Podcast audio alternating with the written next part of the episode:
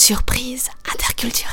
Intercultural surprises. Surpresas interculturais. Intersanskritic Aschere. Surprise interculturales.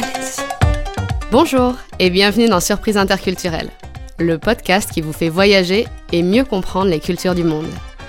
Je suis Charlotte Courtois, conférencière en diversité culturelle et fondatrice de l'ONG Constellatio. Je vous propose de vous raconter des histoires et anecdotes de voyage où j'ai été surprise par des réactions ou des coutumes d'ici et d'ailleurs. Le but? Découvrir ensemble ce qui est à la base de ces surprises pour savoir comment décoder, comment réagir et comment anticiper tout ça. Allez, je vous laisse découvrir l'épisode du jour. Bonne écoute Bonjour Vous le savez, avec Surprise Interculturelle, je vous propose toutes les deux semaines de vous embarquer avec moi pour un tour du monde en podcast. Aujourd'hui, je suis enchantée de vous annoncer que j'enregistre ce premier hors-série interview dans le chouette studio du lycée français Louis Pasteur de Bogota, en Colombie, qui a eu la générosité de nous ouvrir ses portes. Nous? Eh oui, nous, car qui dit interview dit invité. Je suis très heureuse d'accueillir dans Surprise Interculturelle Juan Camilo Velázquez, directeur général Colombie du groupe Lactalis. Bonjour Juan Camilo. Bonjour Charlotte, bienvenue en Colombie. Merci. Alors, je pourrais faire une intro détaillée sur toi, façon Wikipédia, mais je préfère que ton histoire soit racontée avec tes propres mots. Alors, est-ce que tu peux nous raconter un peu ton histoire pour les auditeurs du podcast? Qui Ah. es-tu? Ah oui, bien sûr, mais je suis Juan Camilo, je- suis colombien. Maintenant, j'ai trois enfants. Je commençais euh, mon expérience, inter- expérience internationale aux États-Unis. J'ai eu un- une expérience de huit mois là avec le gouvernement de la Colombie à Miami. Après ça, je suis revenu en Colombie. Après, je suis allé en France. Je suis resté là un an, et plus ou moins un an. Et en étant en France, eh, la Chine était le territoire le plus important. et Tout le monde parlait des les opportunités, de la possibilité de devenir un milliardaire et tout ça. mais vraiment, je n'étais pas intéressé par, par la par l'argent, mais, mais, mais j'étais intéressé par la culture parce que j'ai eu beaucoup d'expositions avec des Chinois avec, euh, sur euh, cette période que j'étais en France. Donc, je suis décidé d'y aller. Et je restais en Chine, je pense que 8 ans. Ah oui, 8 ans quand même. C'était vraiment intéressant parce que c'est une, expérience complètement différente à ce que j'ai eu au passé. J'ai eu une expérience en Asie, je pense que c'était en 1999. C'était la première fois que je suis allé en Chine. Je suis allé en Chine, euh, j'étais en période en Corée du Sud. Et après, je voyageais partout en, Asie à cette période-là. Mais, mais j'habitais dehors de l'Asie, donc c'était un continent extraordinaire pour moi. Je pense qu'il apportait beaucoup d'expériences différentes, des idées. Et c'est pour ça que je suis décidé d'y aller. Et je suis arrivé à, à Shanghai pour habiter, je pense que c'était 2004-2005. Et après, ma femme, elle est arrivée aussi. Donc je suis commencé, commencé à Shanghai. Et c'était une ville très intéressante pour faire des affaires. Et après Shanghai, et je suis allé à Pékin. Après Pékin, je suis re- re- rentré à Shanghai encore une fois. Et après l'Asie, je, je dépensais quelques périodes au Mexique et finalement au Brésil. Mais Eh mais sacré parcours. Alors attends, du coup, France, Chine, Mexique, Brésil, États-Unis. Est-ce que, est que ton enfance te prédisposait à ça? Il y avait déjà de l'interculturel dans ta vie quand tu étais petit? Non, pas trop. Je pense que pour nous, en Amérique latine, c'est- important de voyager aux États-Unis. Donc j'ai eu quelques voyages là, au Canada, aux États-Unis et sur quelques pays en, Amérique du Sud. Mais, mais, ce n'était pas vraiment un, un intérêt que j'avais jusqu'à 1998, que je suis allé aux États-Unis pour un échange euh, culturel. Et là, je commençais à voir d'autres choses. Initialement, j'avais l'intention de devenir un ingénieur, et, mais après mon expérience aux États-Unis, j'ai rencontré un petit ami coréen. Je commençais à voyager en Asie, je changeais un peu mon, mon image de l'Asie, du monde en général, et j'ai pris un int- intérêt sur d'autres pays, sur les voyages, sur la culture. Oui, C'était le début. oui c'était ça. Est-ce que tu te rappelles du coup de tes impressions dans tes premiers voyages, tes premières expatriations? Pour moi, je pense que les premiers voyages que je fais, que c'était vraiment difficile, c'était la Corée. j'aimais bien la Corée, mais je ne connaissais pas la culture. Donc au début, quand je suis arrivé là, la première chose, c'était la langue. La langue, c'était tellement difficile. J'essayais d'apprendre la langue. Je je pense que 12 mois sur cette, période que je, je pas je ne suis pas resté trop mais mais je me rappelle que j'ai eu beaucoup de difficultés d'apprendre la façon d'écrire de, comprendre même des petits mots mais je pense que la, chose la plus difficile pour moi à ce moment-là c'était que la, la Corée c'était un pays vraiment lié au confucianisme je ne sais pas si, si maintenant c'est la même chose c'est pareil mais à cette époque-là je pense que le plus difficile pour moi c'était ça je me rappelle que je suis resté à la maison de ma petite euh, amie, mais il faisait tout sur, sur, les, sur les sols. Il mangeait là, il dormait là, il n'avait pas de lit, il n'avait pas des tables pour manger ensemble. C'était tout, tout fait sur les sols. Et en même temps, je me rappelle que son père, il est, il est venu en voyage. Je n'ai jamais parlé à son père parce que normalement nous, nous dînons ensemble, mais je ne devais pas lui parler jusqu'à il me parle. Ah, il y avait une question de respect en fait euh, de l'aîné ou parce qu'il était plus âgé ou? Normalement, c'est une question d'âge. Donc, si vous êtes plus âgé, il y a un respect. Je pense que. Je sais pas. Je suis allé en Corée, ça fait quelques années. Je pense qu'il a beaucoup changé. Mais à, à- à cette époque-là, c'était beaucoup plus traditionnel. Mm. Donc, mais je, je me rappelle que j'écoutais, j'ai entendu beaucoup des histoires de la relation d'hommes et femmes. Si le père était mort à cette époque, il espérait que ses, ses fils étaient mariés Mm. pour laisser tout à les enfants fantômes. Et je me rappelle que, que la culture vraiment euh, suivait les, les, les, le confucianisme. Et, et je ne connaissais pas sur ça, mais en même temps, je trouvais que c'était amusant, c'était très intéressant parce qu'il avait vraiment une culture qui venait de, de longtemps, qui était respectée et qui avait des règles et des façons de vivre et de- d'exprimer les sentiments tellement différentes à la mienne. Mm. Donc j'ai beaucoup aimé cette, cette expérience-là. C'est la curiosité qui était attisée, euh, qui donnait envie d'en savoir plus. Oui, c'était génial et, en même temps, je ne connaissais pas beaucoup sur l'histoire du monde, donc je rencontrais toute la situation entre la Corée du Nord, la Corée du Sud, après la Deuxième Guerre mondiale, et la relation que, que Mao Zedong a eue et la pression qu'il a eue sur la position de la Chine de- dans les conflits de la Corée. Et, ce sont des choses qui, qui m'ont beaucoup marqué, parce que c'est un pays qui, qui jusqu'à maintenant, je pense, espère d'être ensemble. Je pense qu'il y a beaucoup de personnes dedans qui, qui pensent que c'est le moment d'une unification qui n'arrive jamais. Et je pense que les pays entiers s'est marqué pour la division qui est passée, ça fait quelques années, simplement pour les, les divisions et les positions politiques. Oui, tout à fait. C'est, euh, Tu as commencé ta, on va dire, ta vie interculturelle avec euh, une différence radicale, euh, de- finalement, entre enfin, deux pays très, très, très différents, entre la Oui, Colombie et, et la Corée. Et pour nous, je vois qu'en Amérique latine, les personnes, nous, nous- les personnes sont très contentes. Je pense qu'ils expriment l'érosité, les bonheurs d'une façon complètement différente. Je pense que là, les personnes sont beaucoup plus calmes. Mais, mais même, je pense qu'à cette époque-là, comprendre qu'il n'était pas nécessaire de parler tous les, tous les temps, de rester calme, parce que les, les latino-américains, nous sommes comme ça. C'est- impossible de ne pas parler. Mais, mais là, je pense qu'il reste tranquille et c'est une façon de- de- d'exprimer des idées aussi. Je pense qu'il il y a beaucoup de choses que j'admire beaucoup. Ah, C'est super intéressant. Et moi, c'est pour ça aussi que ça me convient bien euh, la culture d'ici, parce que je suis quelqu'un qui parle beaucoup et qui exprime beaucoup. Ah, Donc, je suis plutôt à l'aise euh, dans ce type de culture.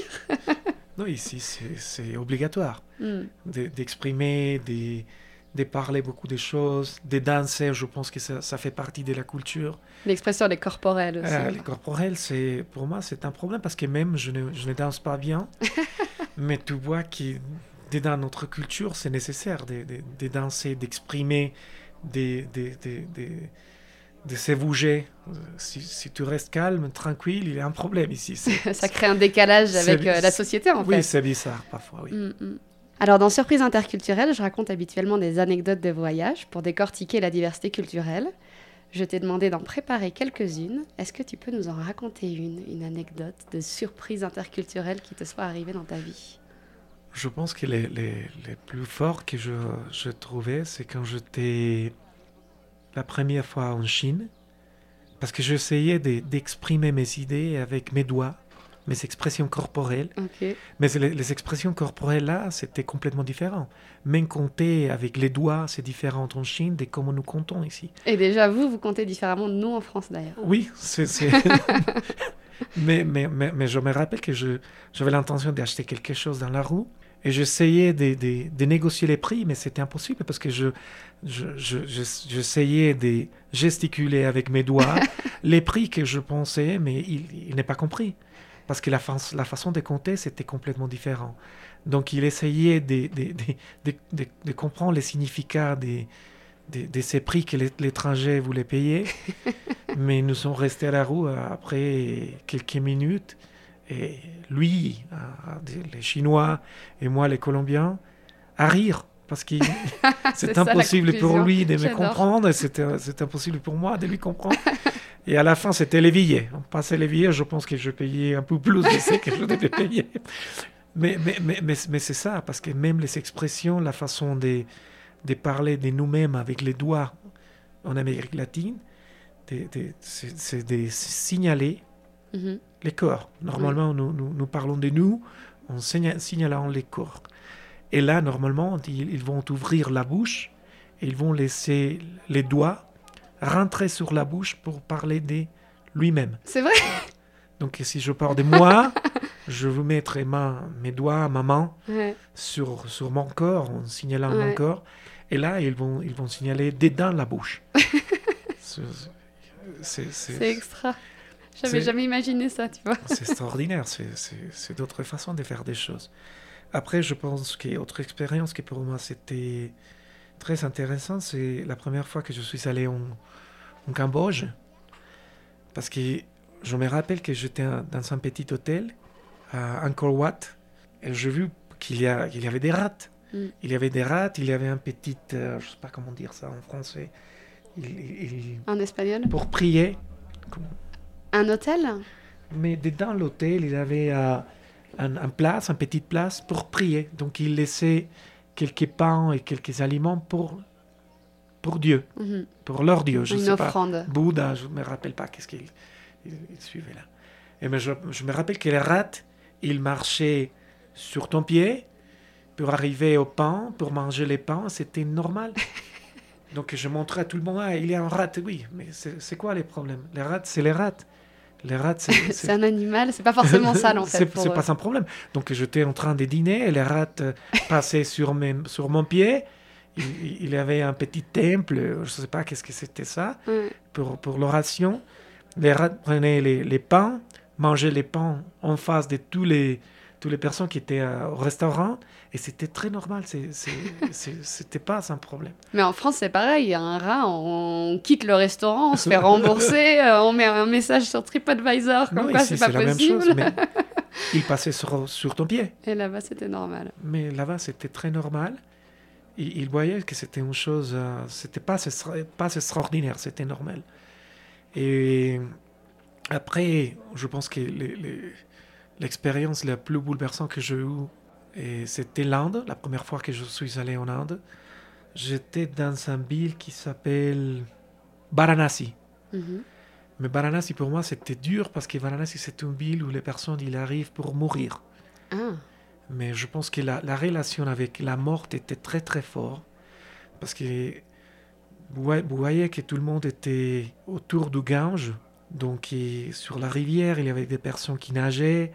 Il y avait des, des- des enfants qui buvaient de l'eau. Après, il y avait des rituels religieux.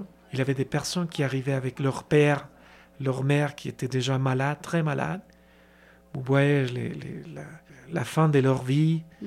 et les, les derniers moments. Et après, vous, voyez, vous pouvez voir comment il était crémé. Je ne sais pas si c'est dit. Oui, la crémation, comme oui. vous voyez euh, la crémation et, la fin, et à la fin, il, il est rentré, retourné à l'eau, au Gange. Donc pour moi, l'expérience qu'ils sont en Inde avec la religion, avec la, spiri- la spiritualité, avec la vie, c'était c'était bouleversant parce que c'est complètement différent à ce que nous avons ici.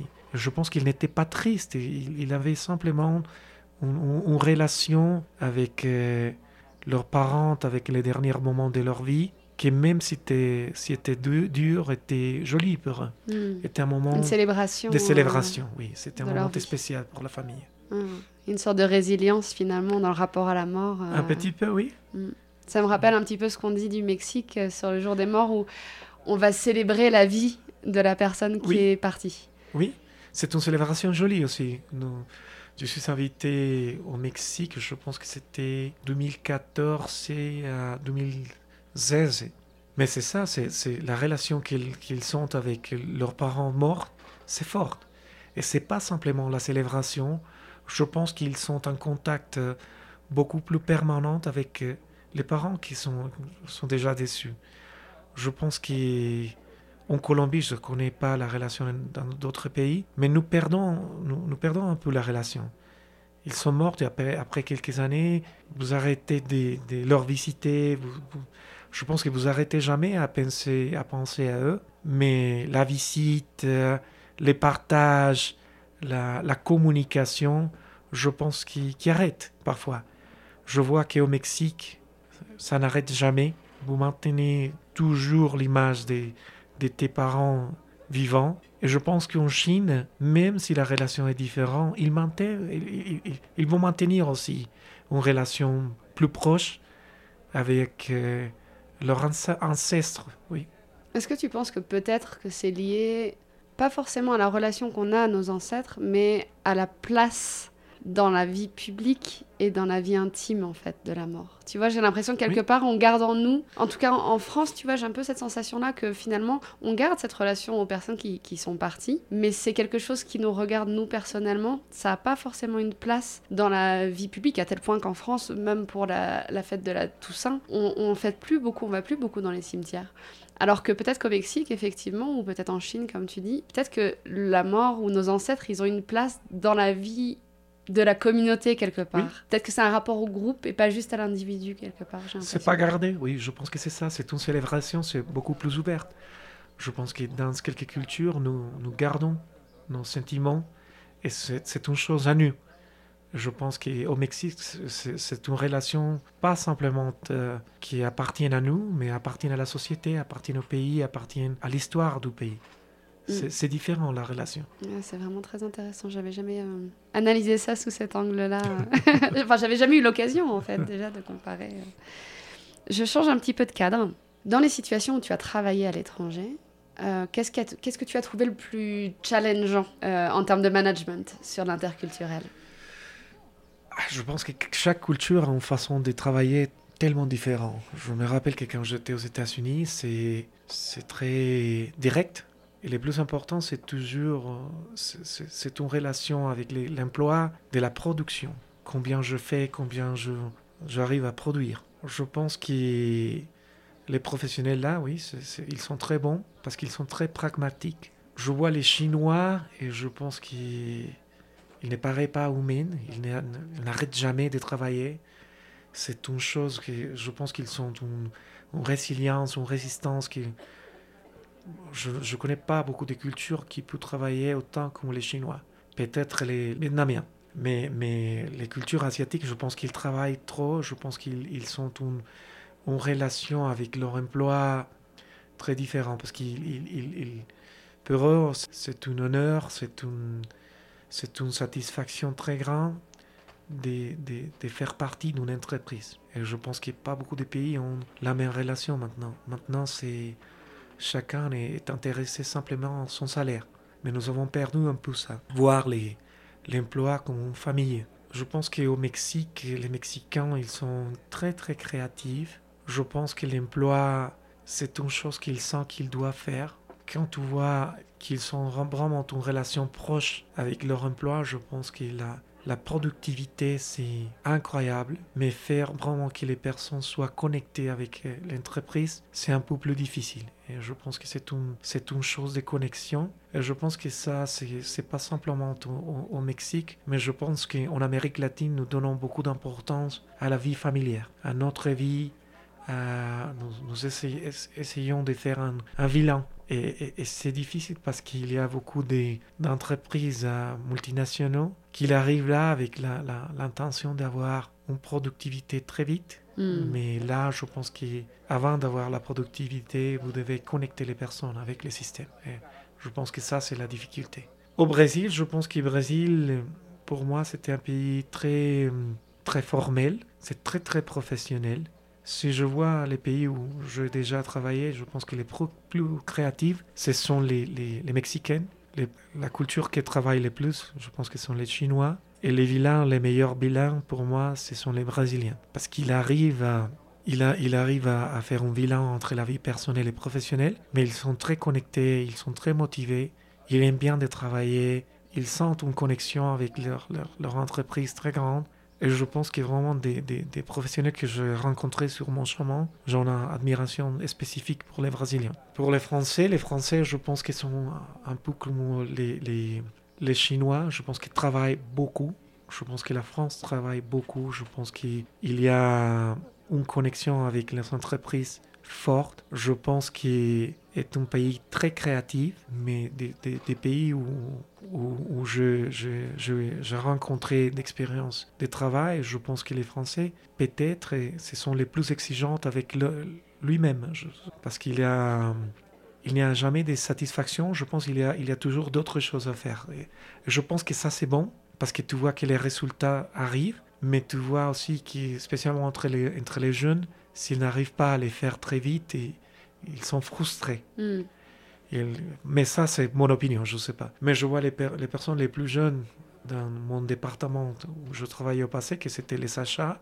Et je vois que si après deux, trois années, il, il- il ne grandissait pas, il était frustré. Donc il, était trop dur avec lui- lui-même, avec leur, leur profession. Mais je pense que la France a aussi un très bon mélange entre la créativité, le travail dur, la capacité de faire les choses. Pour moi, l'expérience la, plus jolie que j'ai eue dans ma vie professionnelle, clairement, c'est Lactalis. Parce que tu vois, Lactalis particulièrement, c'est une entreprise très horizontale. Et, même les grands patrons, qui une des personnes les plus importantes du monde, ils te parlent directement, ils te demandent, ils te posent des questions, il est ouvert à, écouter ton opinion. Et partout dans le monde, c'est comme ça. Les, directeurs du Brésil, c'est comme ça. Et les directeurs de, l'Amérique, c'est comme ça. Et ça, c'est une chose magnifique. Je pense que la France n'est pas un pays très, très xénophobe, homophobe. Je pense que c'est beaucoup plus ouvert que d'autres nations. Donc, tu vois que si la personne a la capacité de faire des choses bien, si la personne est ouverte, si la personne est transparente, je pense qu'il y a une chance de grandir dans les organisations françaises. Ah, C'est intéressant parce que bah, quand il parle de, notamment des jeunes qui peuvent être vite frustrés, de ne pas voir les choses bouger assez vite, de ne pas atteindre les objectifs assez vite, etc., le, regard que toi tu portes sur la France et sur euh, bah, tout ce qui est xénophobie, c'est vrai que nous, en tant que Français, on a, des attentes euh, importantes d'amélioration parce qu'on trouve justement que, bah, que ça va pas assez vite. mais mais, c'est- oui, c'est important de garder aussi en tête effectivement qu'il y a mieux et il y a aussi pire Ah oui, dans, que- certains pays. Je pense que dans, partout dans le monde, il y a des, des opportunités, mais je pense que la France comme pays, c'est beaucoup plus ouvert. C'est, c'est ça que j'ai vu. Je vois que même dans mon entreprise, c'est, c'est ouvert. Tout le monde a la même chance. Ça dépend de la capacité des, des personnes de vraiment faire les choses bouger. Mais je pense que c'est un système beaucoup plus ouvert. Je pense qu'il y a des systèmes dans le monde qui sont plus fermés. Moi, je pense que la France, je n'ai jamais rencon- rencontré des, des situations difficiles et spécifiquement liées aux races euh, avec ton pays. Non Hmm. Alors c'est intéressant justement parce qu'en France, euh, on n'utilise plus le mot race. Alors qu'ici, il y a le jour de la race. ah oui. On en parlait récemment parce que, on, alors scientifiquement, euh, il a été démontré euh, en milieu du XXe siècle qu'en fait la notion de race ne s'appliquait pas à l'être humain, biologiquement. Donc c'est une des raisons pour lesquelles en France on a supprimé le mot race de la Constitution. Et donc c'est intéressant parce que ici pour le coup là euh, il bon. y a quoi une Parce- semaine ou deux semaines c'était le jour de la race. Oui, parce qu'en espagnol, c'est ça. Donc, c'est raza, et les jours de la race, et nous, nous parlons de la race euh, normalement, mais Oui, je ne savais coup- pas qu'en France, vous, n'utilisez pas les mots. Pardon. Pour le coup, nous, on utiliserait plutôt le mot, à la limite, ethnicité ou communauté. Ou... Mais, mais voilà, euh, le vocabulaire aussi évolue euh, Ah oui, oui, avec oui, le temps sur ces questions-là. Euh, Est-ce que tu penses qu'il y a des pays où, à titre personnel, tu pourrais pas travailler pour des raisons culturelles? Parce qu'il y a un trop gros gap, parce que... Ou pas, hein, t'as le droit de dire non. Non, je, je suis en train de penser, mais pour moi, les expériences interculturelles sont toujours très intéressantes. Je pense que j'aimais tous les pays où, où j'ai déjà habité. Je n'ai jamais. Il y a des petites choses qui tout apprendre. Euh, au début, tu connais pas, donc euh, tu commences à apprendre. Après, après tu, tu comprends pourquoi les choses sont faites, faites de la façon qu'ils sont faits. Tu commences à, aimer et à respecter aussi. Donc pour moi, les Brésil, les États-Unis, l'Équateur, que je- j'habitais une petite période, les Mexique, la Chine, euh, la France, j'ai un petit espace dans mon corps pour tous ces pays. Ils m'ont, ils m'ont aidé beaucoup à comprendre le monde, à grandir, à expérimenter des choses différentes, la nourriture, les repas, l'histoire, euh, euh, les relations humaines. Donc pour moi, je pense que non. C'est une chose, de- il y a des cultures que je ne comprends, que je ne connais bien, mais j'aimerais bien de, de connaître d'autres cultures aussi. non. Je n'ai pas des, des problèmes avec ça. J'ai un peu la même approche. J'ai un peu la même approche. Quand on me dit, mais il y a des pays où tu dirais non, je dis bah. Tout m'intéresse. Après, c'est plus pour des questions. euh, C'est pas pour des questions culturelles, ça va être plus pour des questions de, de- vie quotidienne ou quand tu as des enfants, etc., où il y a des pays qui sont plus dangereux que d'autres. Mais culturellement, Je pense que les, les Moyen-Orient, c'est, plus difficile pour moi parce que je ne les connais, je n'ai jamais contact avec les, les, les Moyen-Orient. Mais, mais j'aimerais bien de, de comprendre la culture aussi, pourquoi ils font les choses de la façon qu'ils les font. Et je pense qu'il il doit avoir beaucoup de choses à apprendre, à expérimenter, à, à vivre vraiment de, de ces cultures-là aussi pour, pour grandir comme être humain. Je, je pense que les cultures sont différentes, mais les, les, les, les- le fait d'être différent, c'est pas, ça signifie pas d'être mauvais. C'est simplement d'être différent. oui. J'ai pas d'autres mots. Oui. Euh, quand on s'est rencontrés, tu m'as parlé du choc culturel euh, que tu pouvais ressentir en rentrant dans ton pays après avoir été à l'étranger. Et moi, je suis totalement d'accord parce que je suis passée par là aussi. Est-ce que tu peux m'en parler un petit peu? Oui, parce que je suis resté dehors de la Colombie, je pense qu'il y a presque 17 ans. Je suis venu chacun pour, pour les natals et je dépensais des petites périodes avec ma mère et ma famille. Mais après 17 ans dehors de la Colombie, en arrivant, je rencontrais que mes amis, ils, ils étaient déjà partis. Je rencontrais que, les places que je fréquentais quand j'étais un enfant n'existaient plus. Et même la relation avec la société, ma façon de faire des choses, même d'exprimer mes idées en espagnol avait changé complètement. Et je ne communiquais des choses correctement parce que même la langue avait, avait, avait changé. Il avait eu une évolution, les langues, je sais pas, c'était pas pareil à, à ce que je connaissais. Donc la relation avec les pays est, différente et parfois c'est difficile aussi parce que tu aimes ton pays, mais, mais tu dois t'habituer aussi, t'habituer à la façon de faire des choses qui, qui n'est toujours la même. Tu dois t'habituer à différents euh, environnements, différentes idées, et à des changements politiques, à des, des changements sociaux. Parce que même quand nous sommes dehors, les pays, doucement, changent. Mais après beaucoup d'années, les changements, c'est, immense. Quand j'étais un enfant, je, je me rappelle que c'était une Colombie très très difficile parce que je, suis d'une ville qui s'appelle Medellín et c'était une histoire de guerre. Donc c'était la ville de Pablo Escobar, il avait des explosions partout, tous les temps. La ville était contrôlée par la, la mafie et je, je pense que la culture sur, la, sur laquelle je- j'étais grandi, je- c'était une culture de, de se méfier, c'était une culture de peur, je- c'était une culture eh, un peu différente à la culture qui, qui les jeunes ont maintenant. Même, je pense que la, la Colombie a beaucoup amélioré. Je sais que cette période, c'est une période de transition et nous avons des difficultés, mais quand, quand tu vois eh, la Colombie que nous avions en 90 et la Colombie de maintenant, c'est un autre pays. Donc même la façon de penser, d'exprimer des idées, de, de vivre, c'est différent. C'est intéressant parce que hum, j'ai un des épisodes du podcast qui est sur, hum, sur la confiance. Et je manque de recul encore par rapport à ça, de par mes expériences dans les différents pays. Je sais juste que, hum, effectivement, en, Colombie, euh, c'est quelque chose qui est important. Le rapport à la confiance n'est pas le même que chez nous, par exemple, en France. Aujourd'hui, en tout cas, parce que j'imagine bien qu'à une certaine époque, la question se posait également. Euh, de la même manière qu'en Roumanie. comment, d'après toi, quel, impact ça a dans, le travail d'un manager en entreprise, ce, rapport à la confiance? Comment tu gères le rapport à, ton équipe? Comment, tu crées de la confiance? Qu'est-ce qui, est important en fait dans la culture colombienne d'après toi euh, autour de cette notion de confiance euh, au travail? Je pense que pour la nouvelle génération, c'est un peu plus facile. Sur euh, mon génération, à cette époque-là, c'était de se méfier de tout le monde. Donc, de voir les petits détails. J'imagine que les managers les anciens, ils se méfiaient de tous les employés. Je pense que la culture maintenant, c'est beaucoup plus ouvert parce qu'il y a plusieurs générations qui travaillent ensemble. C'est pas, pas une génération seulement. Donc je pense que le, plus important, c'est d'être transparent. Je pense que de dire la vérité, d'exprimer ce qui se passe. Et je pense que c'est pour ça que les entreprises françaises euh, ont un bon rapport avec la Colombie, parce que c'est transparent, c'est direct. Nous sommes parfois, les Colombiens, sensibles. si vous êtes trop dur, les personnes, ils vont être choqués parfois, mais ils, respectent beaucoup la transparence.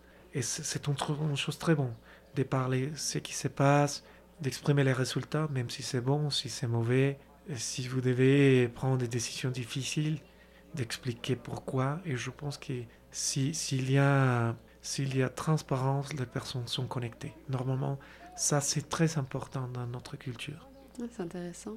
Tu parles d'exprimer les choses avec transparence. Euh, et les Colombiens et les Français, on n'a pas la même façon d'exprimer les choses. On me l'a fait remarquer récemment, tu vois, du fait que les Français étaient beaucoup plus euh, ça va, pas mal. Alors que ici, un repas, il est pas bon, il est divin. Euh, une robe, elle n'est pas magnifique, elle est exquise. Tout est, tout est superlatif euh, en Colombie, je trouve ça extraordinaire. Mais du coup, il y a une différence dans la manière d'exprimer aussi, finalement, cette transparence et cette réalité. Je pense que les nouvelles qui sont dures, je pense que les Français, c'est beaucoup plus direct que les Latino-Américains. Donc, je pense qu'au début, il y a toujours un choc c'est dur pour les équipes, mais je pense qu'après quelques périodes, comme les personnes respectent beaucoup de savoir vraiment qu'est-ce qui se passe, et la forme arrête d'être importante. C'est les contenus qui deviennent les plus importants. Donc les premiers mois, oui, parce que les Français vont dire directement euh, et va être un peu plus agressif. Donc les Latino-Américains, ils seront un peu choqués et, et nerveux, je pense. Mais je pense qu'après après quelques mois, la relation, c'est très bon. Je pense qu'il y a une connexion excellente entre la culture française et, la culture latino-américaine. Je vois qu'il y a une chose particulière de, de, la culture française. Les Français, normalement, je ne peux pas dire que tout le monde, mais, mais normalement, sont très intéressés pour comprendre l'environnement étranger la culture, même les repas, je vois que les Français aiment bien d'expérimenter, de, goûter, de savoir un peu plus sur l'histoire.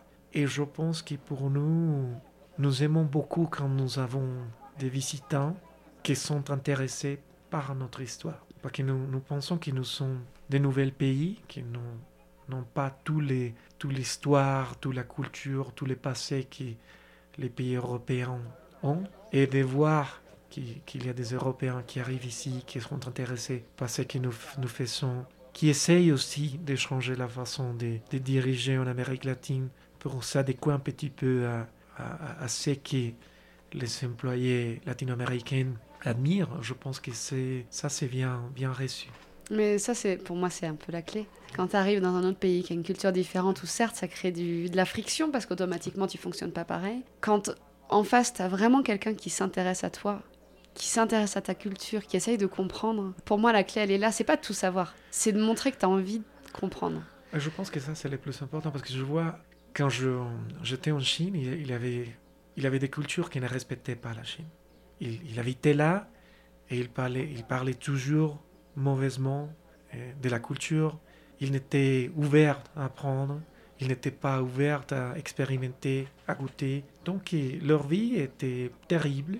Et même leur relation avec les Chinois n'était pas bon. Bien sûr. Mais pour cet étranger qui sont ouverts, qui vont...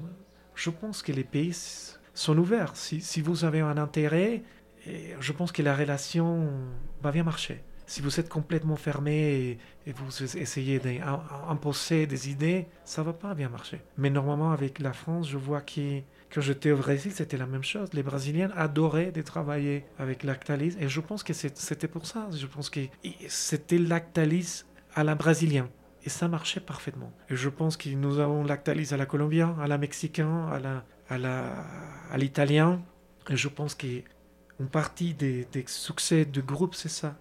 Les groupes arrivent aux différents pays du monde et les groupes respectent, respectent les, les, les marques, respectent la culture et ils n'essayent pas de, s'imposer même si, si nous achetons des entreprises, nous fermons pas les entreprises, nous ne virons pas tout le monde et nous essayons d'apprendre et de, de, construire une chose meilleure de ce que nous avions au passé. Donc chaque année, je pense que les, les groupes ont une évolution. Les groupes n'est jamais, jamais les mêmes. C'est faire se rencontrer la culture locale et la culture de l'entreprise. Ah, c'est ça magnifique. La clé.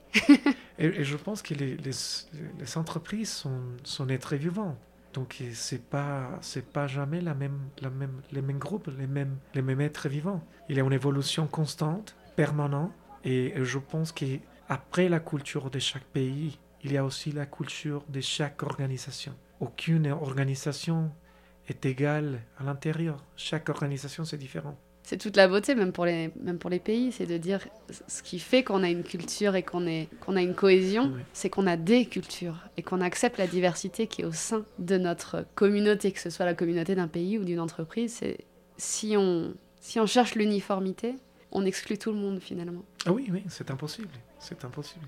Et dans le monde toujours, maintenant, c'est nécessaire d'être ouvert, d'apprendre d'autres cultures et même la diversité, je pense, à mon avis, aide la productivité. Parce que c'est pas tout le monde pensant dans la même façon que les choses vont évoluer. C'est en écoutant les, différences, les différentes façons de faire des choses que nous, nous trouvons des résultats, que nous trouvons des chemins, que nous trouvons des idées qui vont vraiment de faire la différence au marché. Je suis d'accord à 200%. Est-ce que tu as des conseils particuliers à donner à des personnes qui se retrouvent à travailler ou à gérer des équipes dans un cadre multiculturel? Est-ce que tu as des astuces? Je pense que spécialement d'être très calme, de rester calme. Quand tu habites et commences à travailler dans d'autres pays, les premiers mois sont très difficiles. Pour moi, en arrivant en Chine, c'était difficile. La première fois que je suis allé pour travailler aux États-Unis n'était pas facile non plus. Au Brésil, même si c'est une culture euh, très ouverte, c'était difficile parce que la façon de faire des choses, c'est différent. La façon de, de penser, de, se communiquer. Donc je pense que les premiers deux, trois mois, un peu plus, les plus importants, c'est d'être calme, de rester calme, d'écouter beaucoup, d'apprendre, de vraiment dépenser du temps pour apprendre la langue, d'expérimenter de, la culture, les repas, de comprendre les pays, un peu de l'histoire. Et je pense que si tu comprends, commences à, à, comprendre un peu plus de la culture, le travail devient beaucoup plus facile. Et pour toi, même si c'est un peu lié, hein, mais pour toi, quelles sont les clés d'un bon management interculturel? Je pense que de, de comprendre les différences entre les différents employés et utiliser les différences. Utiliser à ton faveur je vois que, comme je parlais, je sais que les Mexicains sont très créatifs, donc je vois quelqu'un qui est créatif, mais je, je sais qu'il a besoin d'un peu plus de, plus de planification. Donc, si tu un Européen, de les, lui mettre ensemble avec un Allemand qui est très organisé, les Mexicains avec la créativité et l'Allemande avec une façon beaucoup plus réaliste de faire des choses, de planifier les temps, les activités, si vous avez un, un, un Brésilien, de, de, de, lui mettre ensemble pour utiliser les bonheurs, la, la, positivité, que parfois sur les projets difficiles, c'est nécessaire d'avoir, d'être un optimiste. Mm. Si, si, vous êtes un pessimiste toujours, c'est difficile de faire les choses et de voir la, la, la force des Français qui, qui va faire vraiment que les, les, choses arrivent, de faire bouger les choses, de pousser les équipes à pour prendre les meilleurs d'eux. Donc je pense que normalement, oui, c'est ça. C'est de comprendre dans les différences la force que chaque euh, culture peut emporter et de ne, les- de ne lui laisser pas toute seule, de lui mélanger avec les autres et d'utiliser les forces de chacun pour faire que les choses vraiment euh, arrivent au point. Donc en fait, être un bon manager, c'est euh, être un bon chef cuistot, savoir mélanger les épices pour trouver le bon équilibre euh, et faire un plat bien, euh, bien complet. je, je pense que peut-être, je, je pense que c'est ça. Je pense que c'est un petit peu de ça. Je vois que chacun a des, des, des, des- des connaissances différentes, des expériences différentes, des façons différentes de voir le monde. Et en utilisant ça, je pense que les, les projets avancent plus facilement. Je pense que si tout- tous pensons de la même façon, peut-être ça sera plus facile de faire les projets bouger rapidement. Mais je ne sais pas si les projets seront les plus créatifs, les plus originaux. Et je ne sais pas si les résultats seront les plus efficients à la fin. Bon, je pourrais parler encore euh, et poser 10 000 questions pendant des heures, mais je vais passer à la partie finale qui est la partie bonus, qui est un peu le. Comment on appelle ça Le, le- le portrait chinois autour de la culture. Donc, ce sont des questions courtes. Euh, Est-ce que tu peux nous donner une euh, fête, un rituel, peu importe le pays du monde que tu adores? Bon, je trouvais magnifique la fête de la musique. Je ne connaissais pas la fête de la musique et pour moi c'était extraordinaire. Je peux vous dire qu'il y a aussi la, les nouvelles années chinois. Hmm, Ça doit être incroyable sur place. C'est, la folie. Et pour nous, en Colombie, nous avons fait les, des, des 7 dé- décembre, la fête, des bougies. Et ça, pour moi, c'était spécial aussi. Ah, mais en fait, on a la même chose en France. À Lyon À Lyon, il y a Ah, la fête de la pas. lumière, le 7, je crois que c'est le 7 décembre, chaque année, et les gens mettent des bougies sur le bord de leur Ah oui, fenêtre. ici, c'est la famille, ils, ils sont ensemble, ils vont mettre la bougie dehors et nous prions la Vierge Marie, la Vierge Marie, oui. la Vierge Marie, et nous restons ensemble avec les enfants de- à parler. C'est une fête jolie aussi. Maintenant, un plat traditionnel. Pareil, ça peut être de n'importe quel pays. Je pense qu'il y a un Coréen qui s'appelle bulgogi, c'est une viande euh, cuite au table, qu'ils vont emporter la, la viande, et vous aurez la, la, la cuire là en face. Donc c'est- bon. Bon. Ça a l'air. Bon. Et en plus, c'est tout un spectacle. Oui, c'est bon. C'est très intéressant celui-là. Est-ce que tu peux nous donner euh, une chanson ou un style de musique traditionnelle que tu aimes particulièrement? J'aime bien la musique des Brésiliens. Il y a un chanteur qui s'appelle Caetano et ils sont à l'autre qui est Chico Buarque. Je pense que la musique brésilienne, qui c'est un peu critique de la situation du pays, de la société, c'était une musique euh, extraordinaire. J'aime beaucoup Chico, Caetano. Je pense et ils sont une façon d'exprimer des idées et même le rythme, la, la musique. C'est une des, des musiques que j'aime le plus. Il faudra que je mette les liens dans, le, dans le- la description du podcast, de l'épisode. Et un pays qui te touche plus qu'un autre, s'il y en a un. Et mon pays favori, je pense que possiblement c'est c'est la France. C'est un pays que j'aime beaucoup. Et je pense que vous avez un mélange entre culture, histoire et, et force, que pour moi c'est très spécial. Je pense que c'est un pays très ouvert. Je pense que c'est un pays qui est en constante évolution. Mon pays favori, je pense qu'après la Colombie, que c'est mon pays natal, je pense que c'est la France.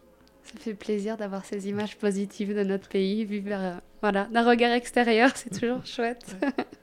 Mais je, je te dis que tous- les, tous les pays où j'ai déjà vécu, ce sont les pays que j'adore. Le Brésil a un bonheur qui, qui c'est extraordinaire, qui t'échange, qui te, qui te fait bien. J'ai des amis, je, je fais des amis au travail là qui sont peut-être les, les meilleurs amis que je- que j'ai eu. En Chine, c'était une, une- expérience spirituelle, personnelle, très jolie. La Corée, c'est un pays qui, qui montre une, force extraordinaire, une façon de, de, de faire des choses, de vivre, et de toujours confronter les difficultés que je pense qu'il est bon.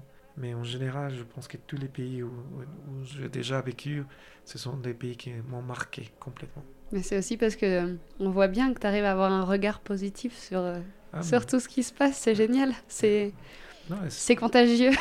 non, mais chaque pays, euh, je, je te dis, je, Les États-Unis, c'est- autre chose que j'adore, mais c'est- un système. Ils sont un système euh, avec une vitesse, une, facilité de faire des choses extraordinaires, mais, mais je pense que c'est une chose culturelle. Chaque culture, chaque pays, chaque façon de faire des choses est bon, c'est simplement différent. Eh ben moi, je te retourne ça avec mon regard euh, de la Colombie, où ce que je... Bon, il y a plein de choses qui sont très très chouettes en Colombie, mais ce que je trouve extraordinaire, c'est le, le sourire des gens. Les gens sont adorables, et effectivement positifs et joyeux, et, euh, et qu'est-ce que ça fait du bien. C'est euh, vraiment agréable.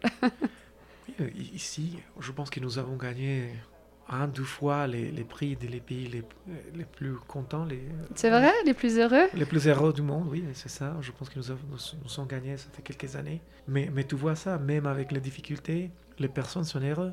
Mm. Il y a un bonheur spécial dans la société colombienne. Et, et j'aime bien ça d'ici aussi. Je pense que nous sommes un pays qui a eu une histoire difficile, mais nous, nous essayons, essayons toujours de, de trouver un chemin. Nous sommes un pays courageux, nous sommes un, un pays fort, et je pense que nos, nos, nos cultures, c'est une culture de bonheur, une culture positive. Bah, je pense que c'est pas mal pour terminer euh, sur cette note-là. Euh, c'est fini pour aujourd'hui. Merci Juan Camilo d'avoir pris le temps de nous partager ton expérience et tes anecdotes dans Surprise interculturelle. Merci beaucoup, Charlotte. À bientôt. À bientôt. Merci d'avoir écouté cet épisode jusqu'au bout. Si vous avez aimé, abonnez-vous et laissez-moi 5 étoiles et un commentaire sur votre plateforme d'écoute préférée. Et partagez le podcast avec les voyageurs, les expatriés ou les curieux autour de vous.